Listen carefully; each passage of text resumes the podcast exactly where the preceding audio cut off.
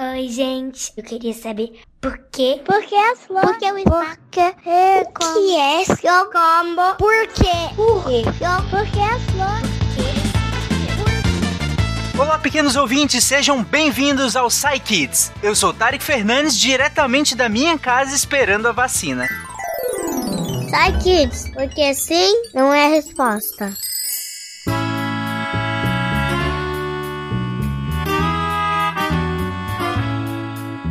E por falar em vacina, a Lívia tem uma perguntinha sobre isso. Vamos ouvir.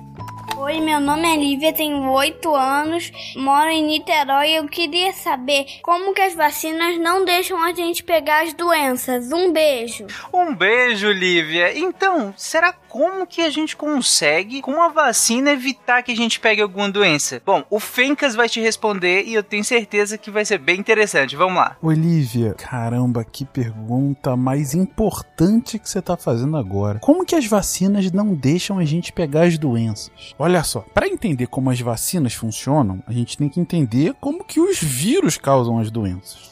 E como que isso acontece? Bom, o vírus, ele não é nem um bichinho. Ele é um amontoado de informação, mas que quer se multiplicar. Ele quer fazer várias cópias dele para que ele possa entrar em outros lugares e fazer várias cópias dele, entendeu? O sentido da existência dele é se multiplicar, é se multiplicar, é se multiplicar. Mas ele só pode fazer isso dentro da nossa célula. Ele entra na nossa célula, ele sequestra a nossa célula e usa a célula para ficar multiplicando ele. O problema é que quando ele faz isso, ele pode causar um monte de doenças na gente. Um monte de sintomas. Desde uma gripe que você fica lá um pouco com mal-estar, dor de cabeça, nariz escorrendo, até doenças bem sérias. Mas em geral, o que o vírus quer é isso: entrar na nossa célula e ficar se multiplicando. Mas o nosso corpo, o nosso corpo é bastante inteligente. Assim que ele vê que alguma coisa está errada, ele tenta consertar. E aí, a gente tem um super guardião no nosso corpo, que a gente chama de anticorpos. Os anticorpos, eles veem qualquer tipo de coisa que está dentro do nosso corpo que não deveria estar tá lá dentro. Ele investiga aquela coisa, ele entende como melhor ele pode atacar aquela coisa e ele ataca. Então ele identifica, entende como pode atacar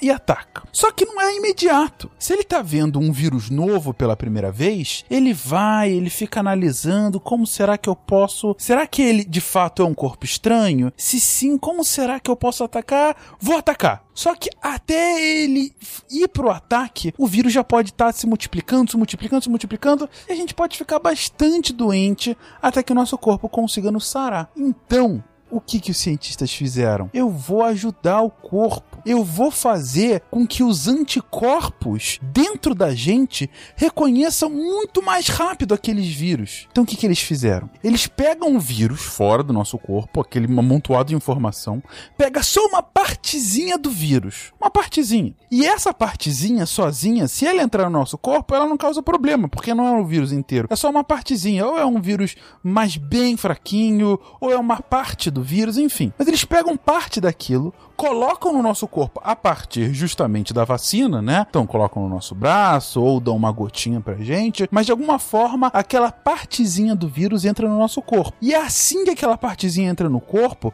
os anticorpos ficam vendo, olha, é uma coisa errada, é uma coisa que não faz parte do nosso corpo.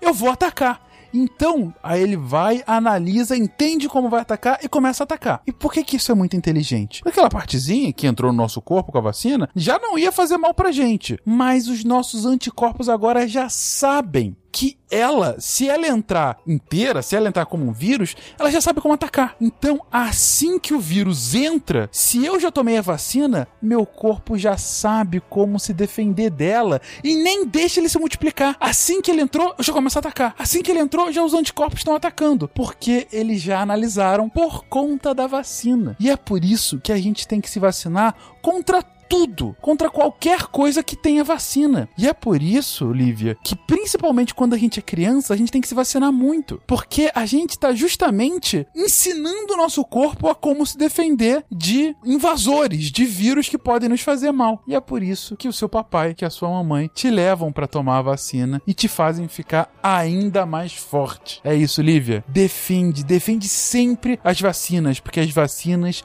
fazem com que a gente fique ainda mais forte ainda mais resistente contra essas doenças tão malvadas. Um beijo para você e continue fazendo essas perguntas maravilhosas como essa que você acabou de fazer. Perfeito, tá vendo, Olivia? Eu falei que ia ser legal e é fascinante, não é? Inclusive, eu tenho uma indicação para você. Tem uma série na Netflix. Se você tiver Netflix, pede pro seu pai, pra sua mãe, pro seu cuidador, para quem cuida de você, entrar na Netflix e colocar Cell at Work, que é células trabalhando, por assim dizer, em, em português. Que é um, um anime muito divertido que vai mostrar de maneira lúdica lúdicas, como o Fencas estava te explicando, como que funcionam esses anti, essas células do, do, do, nosso sistema imunológico, como que elas andam pelo corpo. É um anime bem divertido, então pede pro seu, pra que, pro seu pai, pra sua mãe, para colocar para você e assistir com você e ir te explicando algumas coisas. E se você tiver qualquer dúvida com alguma coisa que você viu lá, pode mandar pergunta pra gente, tá bom? Só mais uma coisinha, o Fencas explicou muito bem como que funciona, né? Que a vacina funciona quase como se fosse um treinamento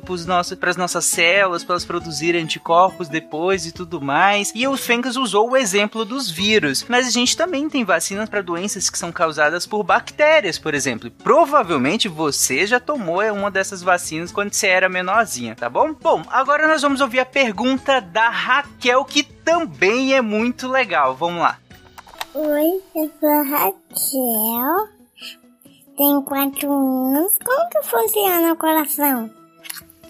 A Raquel de só quatro aninhos quer saber como é que funciona o coração. Que coisa estranha, né, Raquel? Imagino que você deve sentir ele às vezes aí no seu peito, ele bate, né? E às vezes fica rápido, às vezes nem tanto. Mas afinal, como, como que ele funciona? A Gabriela vai te explicar. Vamos lá. Oi, Raquel. Então, sua pergunta é muito inteligente. Eu espero que eu consiga te ajudar a entender. Como que funciona o coração? Bom, o coração, ele é como se fosse um músculo muito especial. Para você entender o músculo, músculo é o que te ajuda a, por exemplo, a você fazer correr, pular corda, é, brincar. Ele te ajuda a se movimentar. Se você for agora lá no braço da sua mãe ou do seu papai e pedir para eles fazerem força, você vai apertar e vai sentir o músculo. Só que o coração é um músculo diferente. Ele é um músculo inteligente. Dentro dele, a gente tem uma coisa que se chama nó sinoatrial. É como se fosse um guarda de trânsito. Só que ao invés de coordenar o movimento dos carros, esse guarda de trânsito chamado nó sinoatrial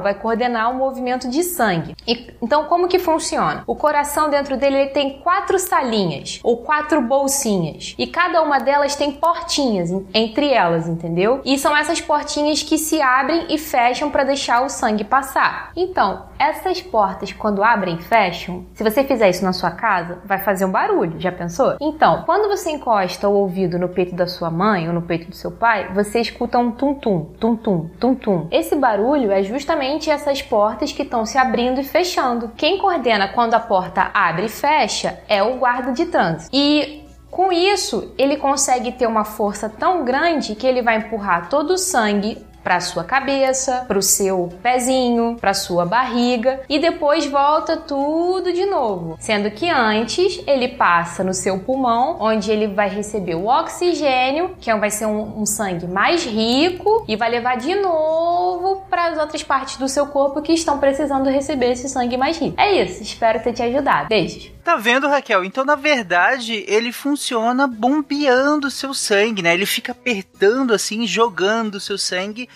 para que ele consiga circular pelo seu corpo todo. Eu achei muito legal como a Gabriela te explicou o, os barulhinhos que o coração faz, né? Essas portinhas abrindo e fechando. Ela até te explicou como é que funciona o nó sinoatrial. Sabe o que é legal? Esse nozinho, esse pontinho que tem no coração que controla, né, esse fechamento dessas portas, ele faz isso dando choquinho nos, nos cora no, no músculo do coração. Legal, né?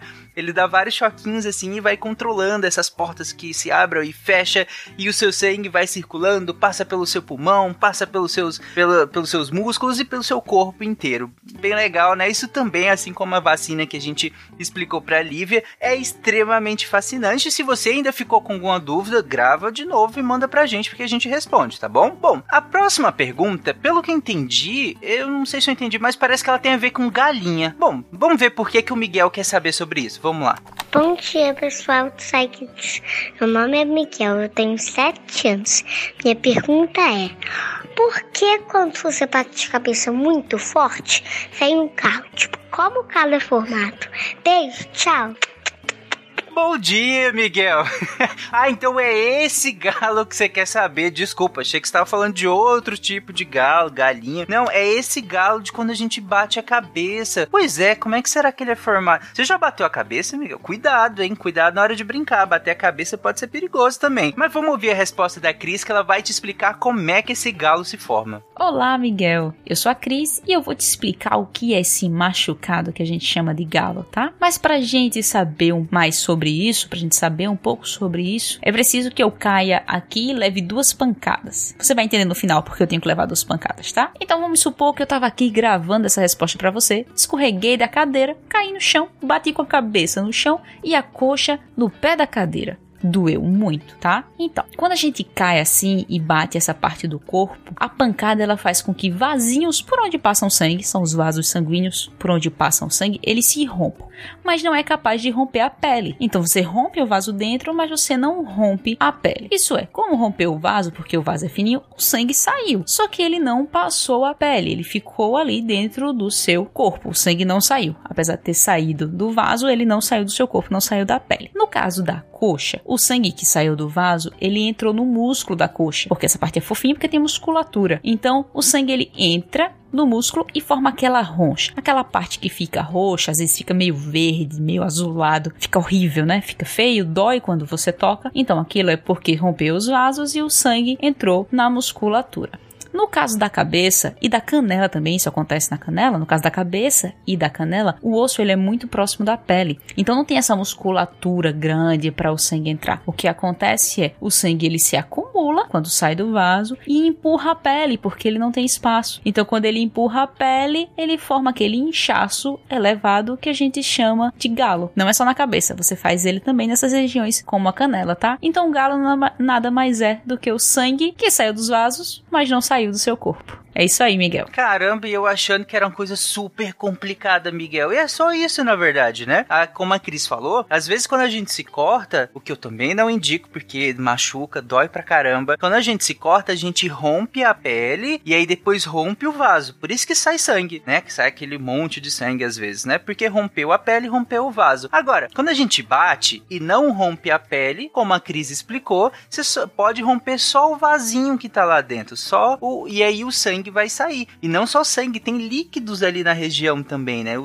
o sangue com os líquidos ali. E aí, às vezes fica debaixo da pele, às vezes infiltra um pouquinho, e aí fica aquela cor horrível e dói pra caramba também. E aí, se for exatamente como a Cris falou, se for num lugar que não tem nem pra onde esse líquido, esse sangue ir, aí forma esse galo, que a gente chama de galo, e eu nem sei por que, que a gente chama de galo. Será por quê? Bom, Miguel, se você sabe por que, que a gente chama de galo, pede pro seu papai e pra mamãe lá no, na postagem desse episódio comenta pra mim que eu quero saber por que, que a gente chama isso de galo. E se você não souber, eu quero que você mande outra pergunta pra cá, perguntando por que, que a gente chama isso de galo, tá bom? Então é isso. Bom, gente, se você tem um pequeno intrépido perguntador, assim como esses que nós lemos as perguntas aqui. Se você tem um em casa também, grave e nos mande as perguntas. Eu tenho certeza que nós vamos te livrar de uma série de enrascadas e a gente tem um time gigante aqui que sabe de muita coisa para poder te ajudar a sair dessas enrascadas e responder as perguntas desses pequenos. E você pode mandar para contato@saicast.com.br, contato@saicast scicast.com.br ou pelas redes sociais do Portal Deviante, pelas redes sociais do SciCast, é geralmente o Twitter, né, arroba Deviante, arroba SciCast, ou pela minha rede social também, arroba Fernandes Tarek. Se você é patrono do SciCast, por exemplo, você pode nos mandar diretamente pelo WhatsApp, né? Provavelmente você tá no grupo de WhatsApp, então manda por lá também, pega o nosso contato lá no grupo e pode mandar diretamente. Jeitos de mandar não faltam, então por favor nos mande também se você quer que a gente responda a sua pergunta aqui. E é isso. Tchau, crianças. Um beijo e até semana que vem.